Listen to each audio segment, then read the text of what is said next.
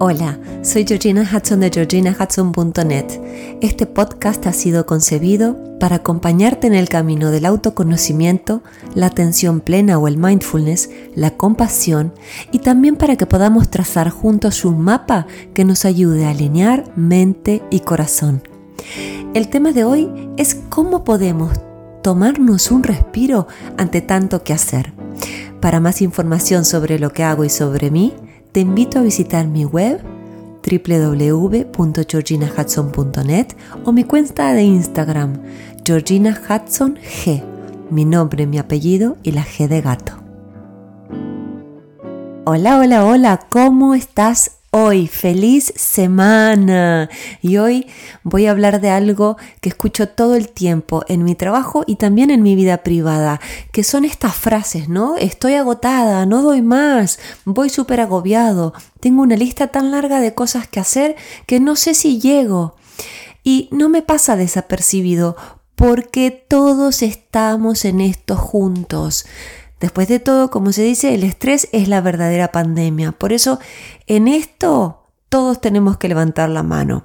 Y también pienso en cuánta presión nos autoimponemos y cuánto nos cuesta relajarnos. También mm, inevitablemente me pregunto cómo puede ser que encontremos tiempo para cumplir con tantas obligaciones y que sin embargo no encontremos siquiera 10 minutos para meditar o media hora para deambular por ahí en algún lugar que nos colme el alma. Y sinceramente se me viene la imagen de una olla a presión, ¿no? Porque estrujamos tanto nuestros quehaceres que no es de extrañar que se eleve nuestra temperatura de ebullición por encima de lo normal y que sintamos que vamos a explotar pobres nuestros cuerpos humanos haciendo lo imposible. Mm, somos humanitos. Ojalá podamos empezar por ponernos en contacto con eso que estoy diciendo. ¿Mm? La pregunta del millón sería cuánto de lo que hacemos es proactivo y cuánto es reactivo. ¿Por qué? Porque en estados de estrés como los que vivimos, lo que hacemos por default es reaccionar. Tenemos una pila de correos electrónicos, corremos a responderlos lo antes posible. Nos llaman de todos los frentes, cogemos el móvil con prontitud. Alguien nos dice algo que nos molesta, les contestamos mal sin pensarlo. No nos damos tiempo, no sabemos priorizar, no podemos discernir con esa sensación interna de tanto apremio. Ahora, ¿qué pasaría si en cambio desarrollamos una presencia interna que observa? ¿Qué pasaría si nos tomásemos unos segundos para pensar y o escuchar realmente antes de contestar a nuestro interlocutor?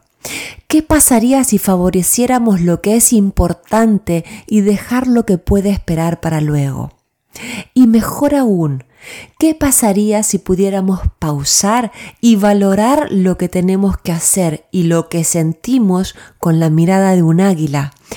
Esa perspectiva es esencial para poder encontrar claridad respecto de nuestra experiencia interna o emocional y lo que nos demanda el afuera. Una de las personas a las que más le agradezco y con quien más aprendí es el doctor Rick Hanson, especialista en neurociencias, doctor en neurociencias, que nos explica la diferencia entre el cerebro que responde y el cerebro reactivo.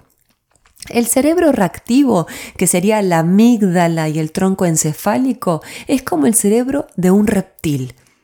¿Qué hace este tipo de cerebro? Busca evitar daños y protegerse a sí mismo.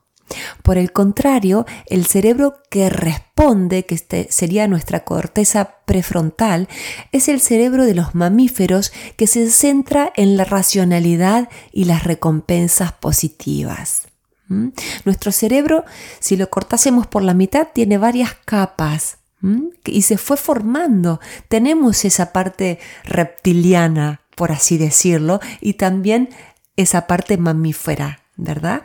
Entonces, no es de extrañar que reaccionemos como los reptiles cuando nos sentimos eh, en peligro. A ver, lo voy a explicar un poco mejor. Cuando nos sentimos amenazados, desde un hijo que llora y nos impide trabajar hasta alguien que nos corta el paso en el tráfico, nuestro cerebro reactivo se activa y reacciona atacando o huyendo. Esto es instintivo.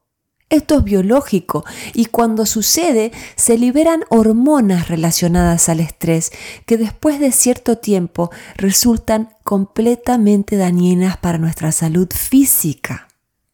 Por el contrario, tenemos una parte de nuestro cerebro que podemos aprender a desarrollar y a entrenar. ¿Para qué? Para responder a lo que nos acontece. Nuestra esencia más lúcida es capaz de reconocer lo que nos sucede, aceptarlo sin juzgarlo y elegir qué respuesta le va a dar. Eso sí, esto sí requiere entrenamiento. Esa pausa que vamos a aprender a otorgarnos entre estímulo y respuesta será la que nos brindará poder en el aquí y ahora.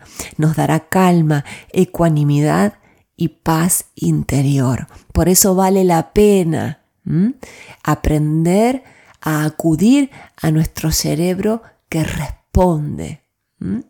Que quede claro, todos tenemos días donde no sabemos por dónde empezar, ¿sabes? Esos días largos que dices, ay, madre mía, ¿qué hago? Todos nos dejamos llevar por el agobio, la irritación y las exigencias en mayor o menor medida, según nuestro trabajo interior. Y si de algo te sirve, yo fui una mujer preocupada. Vivía haciendo malabares con mil pelotas en el aire que tenía que sostener. Y eso me da una falsa sensación de éxito. Yo me mataba para poder llegar a cumplir con todo, pero en el camino dejé mi salud. Y créeme lo que te voy a contar. Un día empecé a sentirme tan cansada a pesar de dormir bien, ¿eh? tan fatigada después del mínimo esfuerzo y tan mareada que un buen día estaba andando y no sé qué se desconectó en mí, pero te juro que me caí de cara al suelo. Lo único que recuerdo es lo que me pasó después, que era una pareja ayudándome a levantar y descubrir cómo tenía sangre por todos lados, porque imagínate que me caí de bruces para adelante. Mi cuerpo me estaba dando señales y yo no las quise ver hasta que me derrumbé, literalmente. Y por suerte, ¿eh? los humanos somos resilientes. Así que ese día del, del, accidente me levanté, le agradecí a aquella pareja y me volví andando sola a mi casa despacio. Y decidí ese mismo día que tenía que tomar el toro por las astas y sanarme, y que para eso necesitaba mirar a mi malestar a los ojos y preguntarle qué me quería decir. Y me lo dijo alto y claro, date un respiro. Entonces, tú te estarás preguntando, genial, pero tengo mil cosas que hacer, ¿cómo hago? A eso vamos, ¿qué puedes hacer para lograrlo? Primero, respira profundamente, inhala varios segundos por la nariz y exhala hasta sentir que has vaciado tus pulmones. La respiración profunda calma nuestra agitación y nos conecta con nuestra experiencia presente. Es muy fácil porque respiramos todo el tiempo, simplemente tenemos que hacerlo de forma consciente. Luego, segundo, te aconsejo que observes tu realidad con perspectiva. Imagínate mirándote desde lejos porque eso ampliará tu mirada de la realidad. Muchas veces estamos tan estresados que nuestra visión se achica y solo vemos lo que tenemos enfrente. Luego aprende a poner límites. Estos son una señal de autocuidado. Cuando dices hasta dónde puedes y quieres llegar, estás eligiendo y respetando tu salud ante todo. ¿Qué más? Medita, ora, contempla. En esas actividades encontrarás unos minutos de sosiego que te ayudarán a encontrar paz mental y además te ayudarán a desengancharte de las historias falsas que probablemente te estés contando a ti mismo. Luego, Habla, saca lo que tienes en el pecho. La mirada de otra persona enriquecerá la tuya y si es necesario te ayudará a cuestionarla. Y como siempre digo, sé autocompasivo, háblate como la persona más sabia y más amorosa del mundo te hablaría. Yo lo hago mucho, me hablo muchísimo a mí misma. Esta no falla, Haz ejercicio físico, suda y libera endorfinas y hormonas que contribuyan con tu bienestar. Es muy simple. Simplemente media hora de, ejercicio diario o, o con regularidad y verás lo bien que te hará. Y lo que viene es algo que es muy importante. Agradece todo lo bueno que te acontece y saborea esas experiencias, porque tantas veces nos enfocamos en lo que no nos gusta y tan pocas pausamos para valorar lo que sí. Entonces a desarrollar la gratitud. Luego entrégate y confía, suelta las manos del control. Una vez leí algo maravilloso que dice que hay una sola fuente con la que puedes sintonizar o no, pero esa fuente es única y poderosa. Hay quien le llama Dios, hay quien le llama universo, hay quien le llama la energía del mundo, hay quien le llama de distintas formas, pero es algo más grande que nosotros. Y lo mejor es que está disponible para todos.